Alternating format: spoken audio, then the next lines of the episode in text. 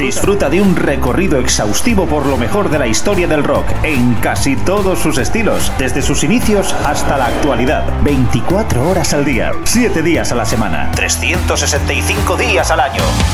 Pop, rock, folk, blues, punk, hard, heavy, country, garage, grunge, soul, alternativa. Todo ello y mucho más en Radio Free Rock. Síguenos también a través de radiofreerock.com o a través de nuestras cuentas en Instagram, Twitter y Facebook. Hola, ¿qué tal? Muy buenas, ¿cómo estáis? Bienvenidos una vez más a nuestra gran travesía de la mano de Jesús Jiménez, una cita con el mejor rock de todas las épocas en Radio Free Rock. Como siempre, antes que nada, agradeceros a todos eh, por vuestra compañía y por vuestros comentarios, likes y suscripciones, y en especial también a los mecenas y patrocinadores del programa por vuestro apoyo. Y recordad que si os gusta la gran travesía y os apetece podéis haceros patrocinadores desde el simple precio de una cerveza al mes en el botón azul en iVoox donde pone apoyar. Desde ahí podéis hacerlo y así además podréis acceder a todo el contenido en exclusiva para fans con varios cientos de programas. Hoy, La Gran Travesía, vamos a recordar un disco muy importante en la historia del heavy metal, Peace of Mind, el cuarto trabajo de Iron Maiden, publicado hace justo 40 años, un 16 de mayo de 1983.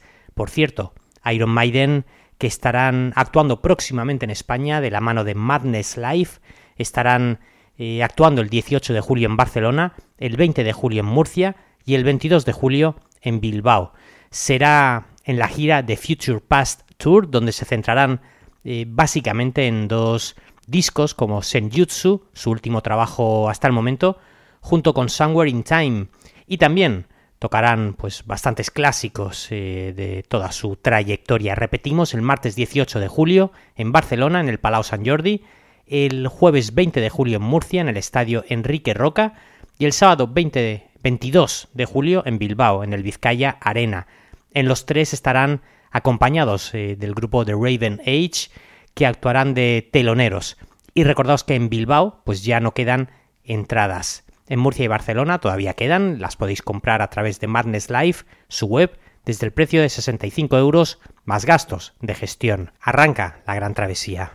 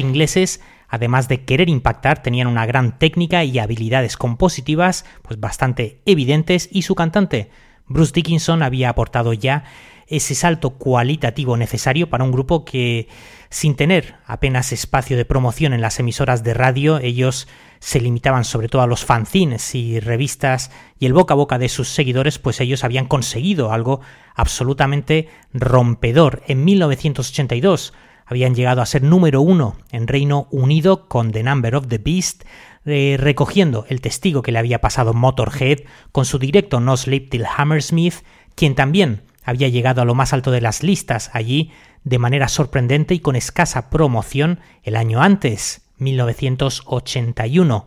Pues bien, Iron Maiden, tras la gira de The Number of the Beast, se irían a los estudios Compass Point de las Bahamas y allí, durante un par de meses, grabarían su continuación, Peace of Mind, pedazo de mente, juego de palabras, con el término paz mental. Sería este el segundo de los tres clásicos. Este álbum pues llevaría a Iron Maiden una vez más al bueno pues al, siguiente nivel en cuanto a la producción el sonido es un poco pues más más áspero que lo que vino antes la voz de Bruce Dickinson parece también eh, alcanzar nuevos registros y las influencias en parte del rock progresivo se dejan bueno se dejan vislumbrar ellos siempre mostraron su devoción por grupos como Rush o Jethro Tull, de quienes versionan pues, el tema suyo Cross-Eyed Mary del disco Aqualum. Vamos a escuchar a Iron Maiden eh, su tema Flight of Icarus dentro del disco Peace of Mind del año 83.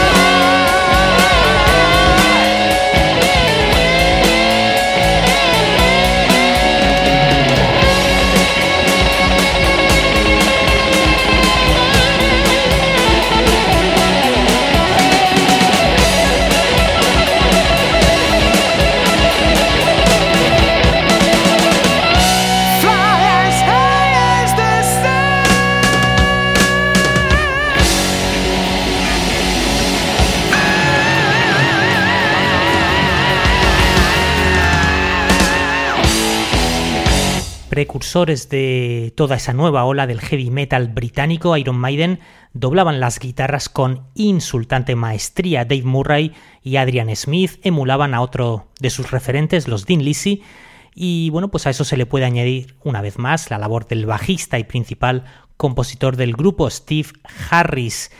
A los cuatro músicos se les sumaría el nuevo batería Nico McBrain, que le aportaría ese punto de frescura a muchas de las canciones, un trabajo repleto de referencias literarias y cinematográficas, Dune, En busca del fuego, y en el que se incluían, pues también en el que, en el que incluían deliberadamente un mensaje oculto en uno de sus temas y que solo se podía escuchar reproduciendo el vinilo al revés.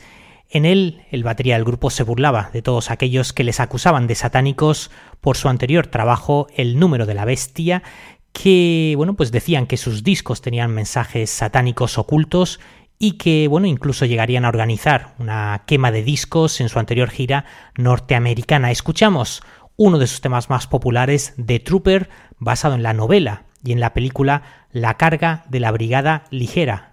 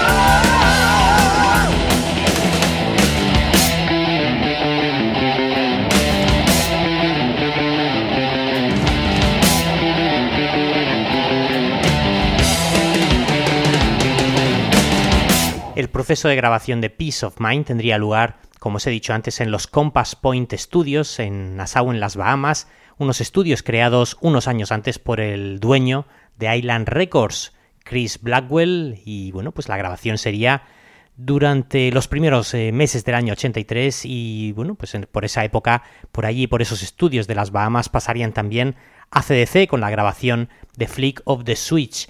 El disco eh, Peace of Mind sería producido por Martin Birch, quien había trabajado con la banda en sus discos anteriores. El, bueno, pues era bastante conocido por su enfoque pues más detallado y también por su habilidad para capturar la energía y la potencia de las actuaciones del grupo en el estudio. Ya tenía pues un enorme bagaje y una enorme reputación por trabajar además de con bueno pues con, con Iron Maiden, también con bandas como Deep Purple, White Snake, Black Sabbath o Rainbow, entre otros.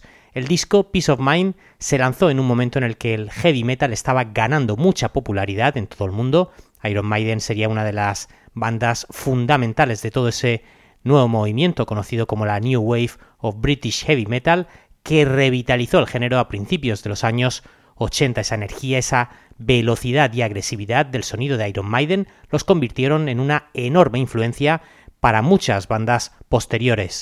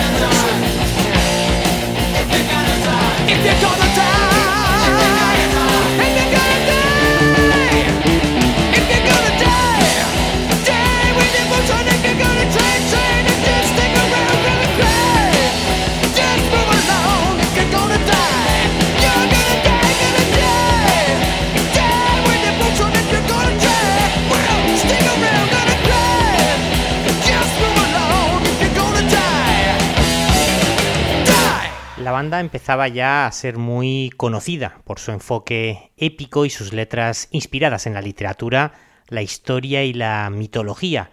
En este álbum en particular se puede percibir la influencia de la literatura de ciencia ficción y la fantasía, algo que siempre ha sido bastante recurrente en los discos de Iron Maiden, así como la exploración también de temas eh, relacionados con la mente y con la conciencia. El éxito del disco sería muy importante, alcanzando el top 10 en unos cuantos países europeos como Noruega, Suecia, Austria, Reino Unido o Finlandia. Eh, una de sus canciones que mejor eh, reflejaba su pasión por el cine también era Where Eagle Dares, inspirada en una película de finales de los años 60, eh, El desafío de las águilas sobre la Segunda Guerra Mundial, protagonizada por Richard Barton y Clint Eastwood.